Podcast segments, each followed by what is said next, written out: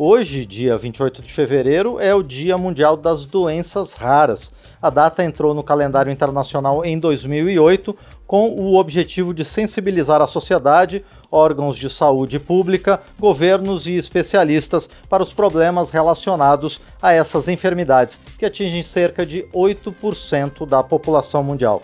O Congresso Nacional também participa dessa luta de todo o mundo.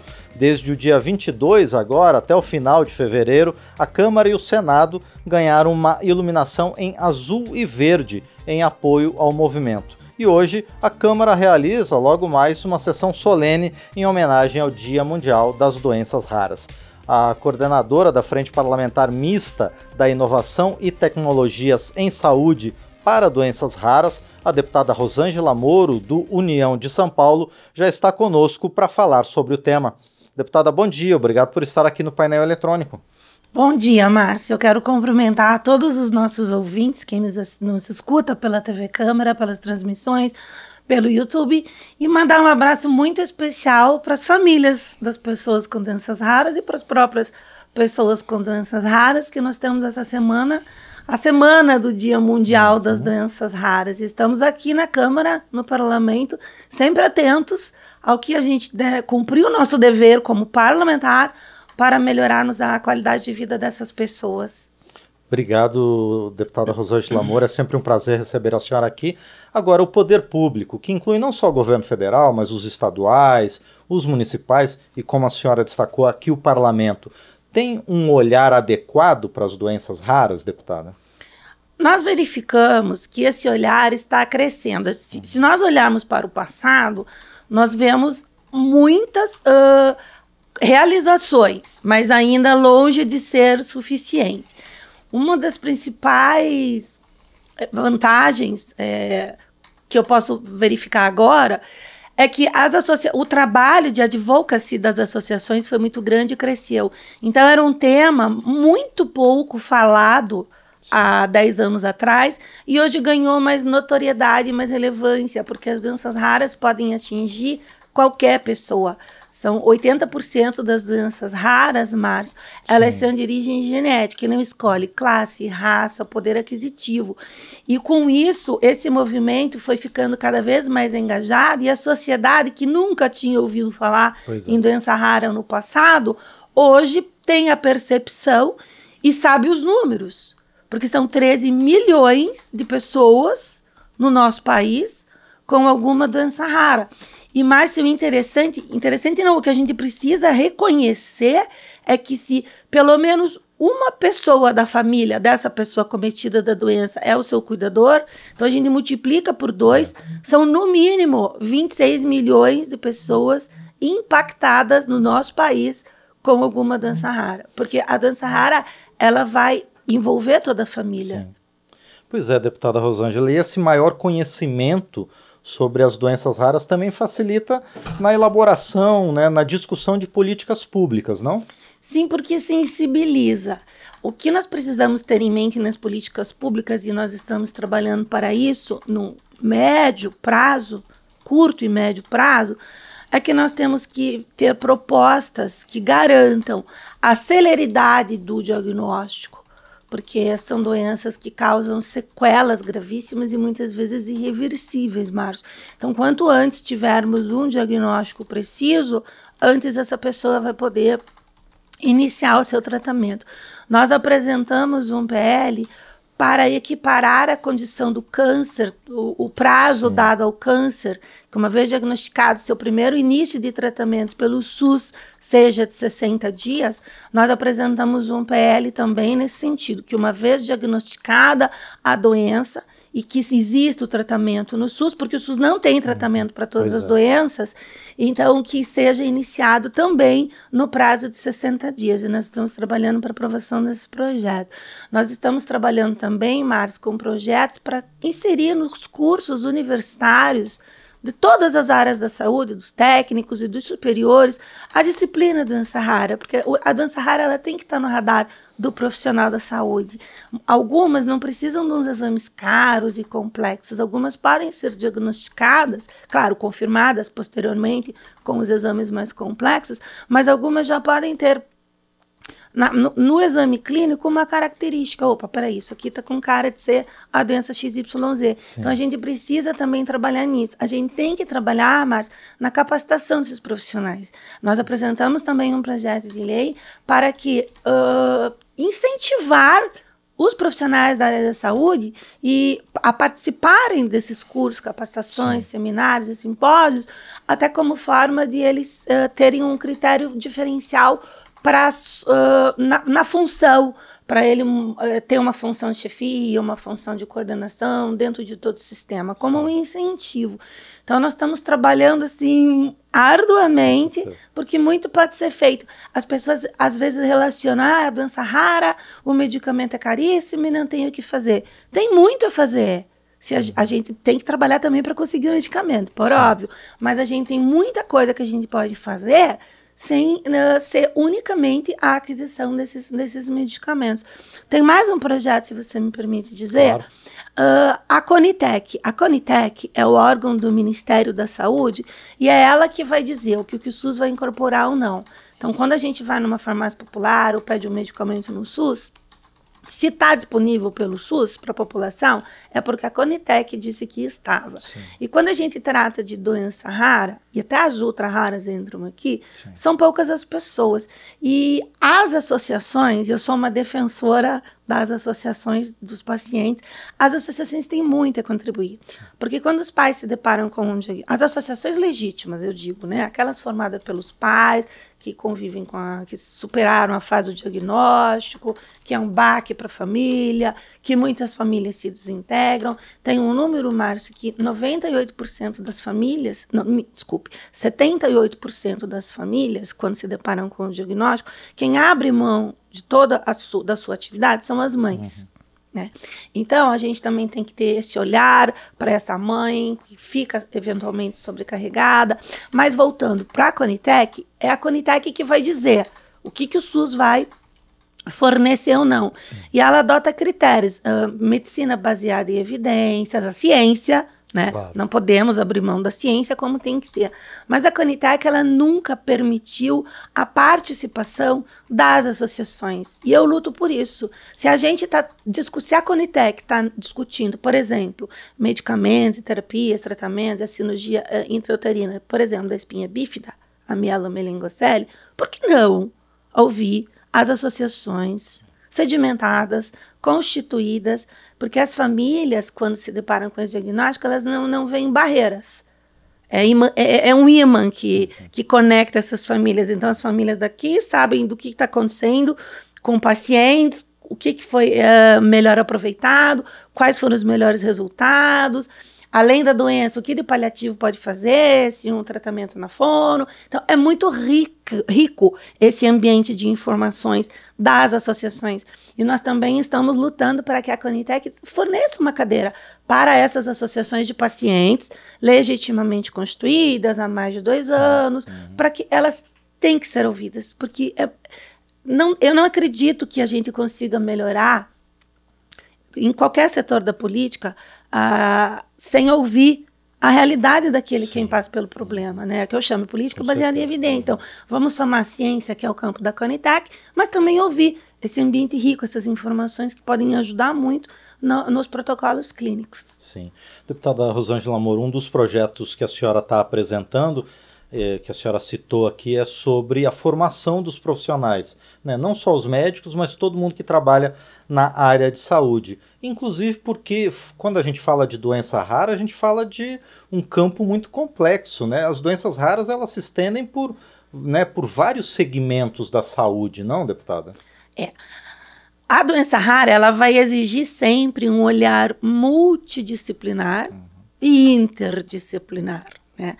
Porque a pessoa, às vezes, a depender da, da, da doença, não é um diagnóstico de uma única especialidade que vai estabelecer. Você precisa conjugar neuro, você precisa conjugar cardio, você precisa conjugar uma N números de especialidade.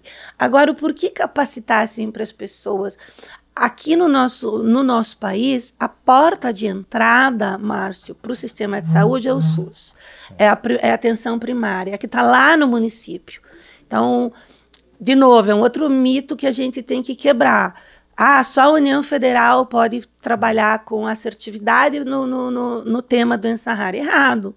A atenção de saúde básica, a porta de entrada do SUS é muito importante. E, e, não só para as raras, né? Se você tem um profissional bem capacitado, que, que encaminha, se ele não ali na básica não dá o diagnóstico, mas ele encaminha corretamente para um centro de referência, para ter um diagnóstico e começar o tratamento, as infusões das doenças raras, tanto facilita a vida e a qualidade da, da, da, vida dessas pessoas, porque a gente tem que pensar que o direito à saúde é buscar a cura. Mas se a gente não consegue entregar a cura, e muitas doenças infelizmente não têm, a gente tem obrigação de dar melhor condição de vida para esta pessoa. Então eu insisto, a gente insiste, todo mundo, as associações, pacientes, pais, universitários, a gente insiste que um dos caminhos é capacitar esse profissional do SUS. Sim. E, bom, outro projeto da senhora é essa participação é, das associações também. Mas outro que a senhora citou, outra proposta que pode ser discutida aqui, é a capacitação constante dos profissionais. De que forma isso poderia ser feito, deputada? Em qualquer das esferas, né? Fazer os convênios com as universidades, ouvir as associações de pacientes, ouvir a, sociedade de genética, fazer seminários, simpósios, cursos com uma carga horária, conhecer a realidade das doenças raras. E também uma outra parte importante que a gente não fala muito, daquela parte mais da empatia, né? Você precisa uhum. ter até o cuidado para você dar um diagnóstico para uma família quando se depara com uma doença rara. É avassalador. Tem famílias que não têm uma estrutura uh, emocional para aguentar um diagnóstico. É, famílias se desfazem, a gente vê os números, vê os dados. Uma, um dos pais se sobrecarrega. Então, claro, são de 6 a 8 mil doenças catalogadas existentes, tá, Márcio? Uhum. Claro que não vai ser estudada 8 mil doenças num curso de graduação. Você não vai dar uma capacitação né, é, para os profissionais de saúde de 8 mil doenças num período que a gente espera que seja feito. Mas, assim, a linha comum, o denominador comum, o como tratar, o como tratar emocionalmente, dar o diagnóstico, oferecer amparo, fazer convênio com as associações. Tem muita associação, Márcio, que são procuradas, antes mesmo de procurarem médicos, os portadores, quando recebem o diagnóstico, se filiam às associações porque são lugares de acolhimento. Então a gente está falando também dessa parte, de acolher a família, de dar o norte. Aquela coisa, ó, você não está sozinho, tem outras pessoas é, é difícil, é um diagnóstico, vamos caminhar por esse lado para tratar da doença, mas por outro lado, veja outros exemplos, veja as pessoas tentando seguir suas vidas, procurando suas atividades, né? É, mantendo a sua dignidade como pessoa. E doença rara, ela afeta, eu conheço pessoalmente, Sim. pessoas que foram diagnosticadas com 60 anos, que até 60 anos tinham uma vida que, se, se é que pode se chamar de absolutamente normal, recebem um diagnóstico com 60 anos. Então, criança, e não, é, esse é um outro mito, não se descobre uma doença rara logo no nascimento. Isso é mentira, isso não é uhum. verdade. Tem crianças também, famílias que eu conheço, que, e foi até um dos motivos pelos quais me sensibilizou há 20 anos atrás e eu comecei a trabalhar nesse, nesse segmento. Crianças que até 12 anos de idade estão em perfeitas condições de saúde, né, e começam a apresentar problemas de, de, é, de conhecimento na escola, as notas caem, aí vão fazer os exames neuropsico pedagógicos e se depara com uma doença rara e é uma linha decrescente. Sim. Então é muito triste isso. Então a gente tem que deixar no radar que, olha, Pode acontecer com qualquer um.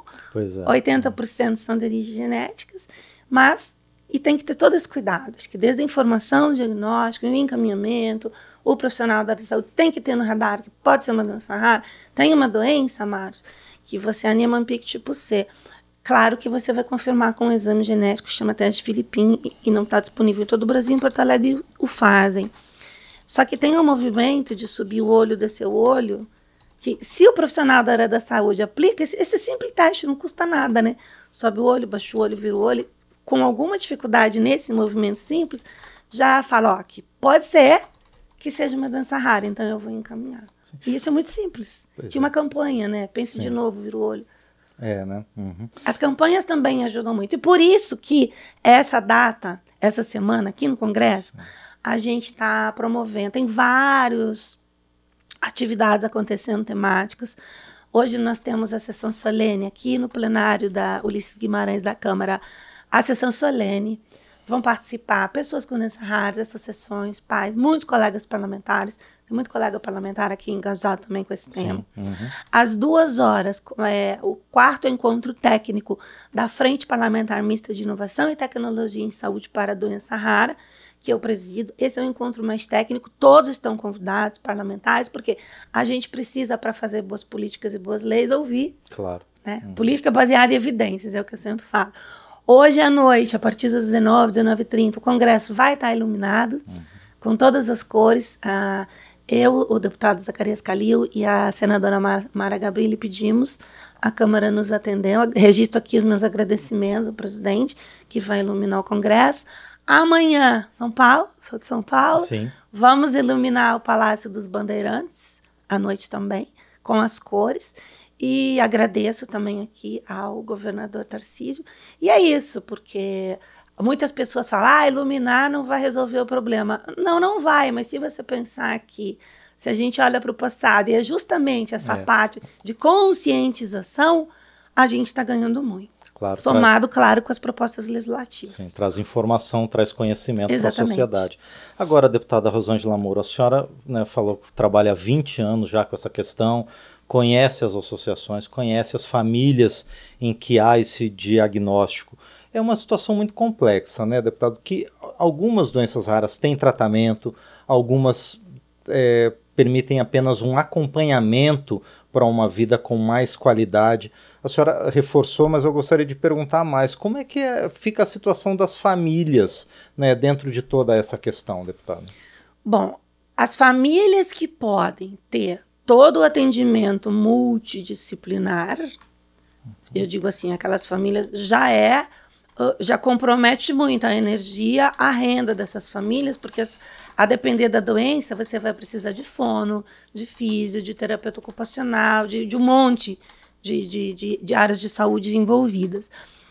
As fam muitas famílias, eu posso dizer assim, a grande maioria, porque o nosso país é um país de muita, muita, muita desigualdade, muitas famílias, uh, aquelas que não se desintegram, porque muitos não têm estrutura para resolver esse diagnóstico, 78%, como eu já falei para vocês, são as mães que abrem mão das suas atividades, ou seja, já não tem o rendimento dela naquela família os tratamentos, é, o remédio, vamos pensar que o remédio seja daqueles que o SUS fornece, mas o remédio é uma coisa, é. né? Tem todos esses outros tratamentos que precisam, que precisam ser empregados, além do que o cuidado, a depender da doença, é de 24 horas. Tem uma doença que chama a espinha bífida aberta, que eu também tenho um projeto de lei sobre ela. Veja, é, pode fazer, num determinado período da gestação, a cirurgia intrauterina para tentar corrigir, tá? Nos casos que não corrige, ela deixa três sequelas. Ela deixa uma sequela motora, a parte motora inferior fica comprometida.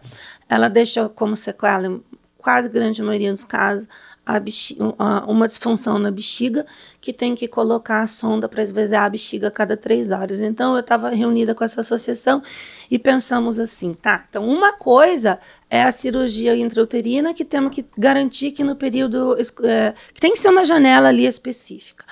Mas vamos pensar então que a criança, a mãe né, fez a cirurgia, a criança nasceu, passou tudo isso. Como que essa criança vai estudar se ela, a cada três horas, tem que fazer um procedimento de sonda. Como que você vai garantir que esse procedimento de sonda está feito assim, com as, condições de higiene que precisam ser feitas, para não evoluir para um problema renal? Porque não, ó, ó, não custa muito mais barato. Aí entra o município. Não custa muito mais barato para o município ó, mapear essas crianças, fornecer sei lá, uma van uh, rolante que passe, uhum. mapeia, oferece. Um profissional da saúde que faça a cada três horas, para essa criança continuar na escola, essa, porque ela não tem compromisso, comprometimento neurológico, para ela continuar na escola, para ela continuar aprendendo. Não é muito mais barato e eficiente termos esta política do que esperar evoluir para um quadro renal, para internar essa criança, para usar mais do sistema. Então, eu acho que a gente tem que começar a fazer um pensamento inverso, né? Porque o, o que pode parecer caro, ah, mas a sonda, é, toda sonda, a princípio, é descartável. Mas a gente sabe que tem famílias que reutilizam. É que nem sempre está lá disponível no SUS. Então não é muito mais barato comprar a sonda que a, a, a determinada lá, que ela é mais claro. flexível, é. Para fazer o procedimento na criança, do que depois sujeitar essa criança a três, quatro dias de internamento. Que olha o custo que envolve é. isso. Então a gente tem que começar. E isso o quê? É conscientização, é bater na tecla. Mas voltando, então as famílias precisam Sim. de muitas coisas além do medicamento. Uhum. Vamos garantir que essas crianças estejam na escola.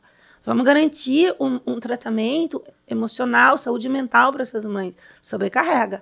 Você ficar 20. Elas fazem, Márcio, com muito, muito, muito amor. Claro. Eu nunca ouvi. Juro para você, eu nunca ouvi mamãe, eu convivo muito com elas. Nunca ouvi mamãe chegar para mim e falar assim: ah, é difícil.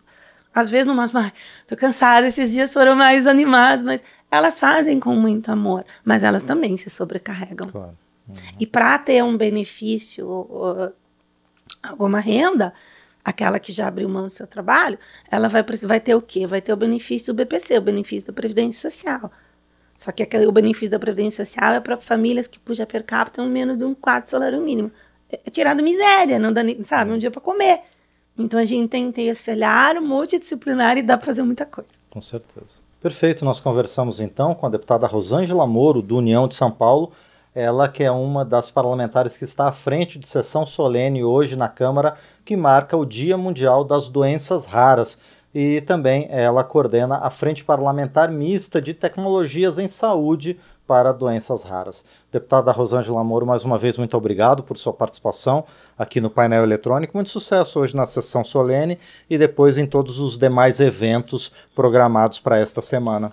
Muito obrigada, Márcio. Quero aqui deixar mais uma vez uh, os meus agradecimentos, a minha lembrança, um caloroso abraço para todas as pessoas com doença rara, famílias, as associações e que acompanhem pelos canais também a sessão solene. Quem não puder estar presente vai poder ver a transmissão. Muito obrigada. Nós é que agradecemos mais uma vez a deputada Rosângela Moro, do União de São Paulo, conosco aqui no painel eletrônico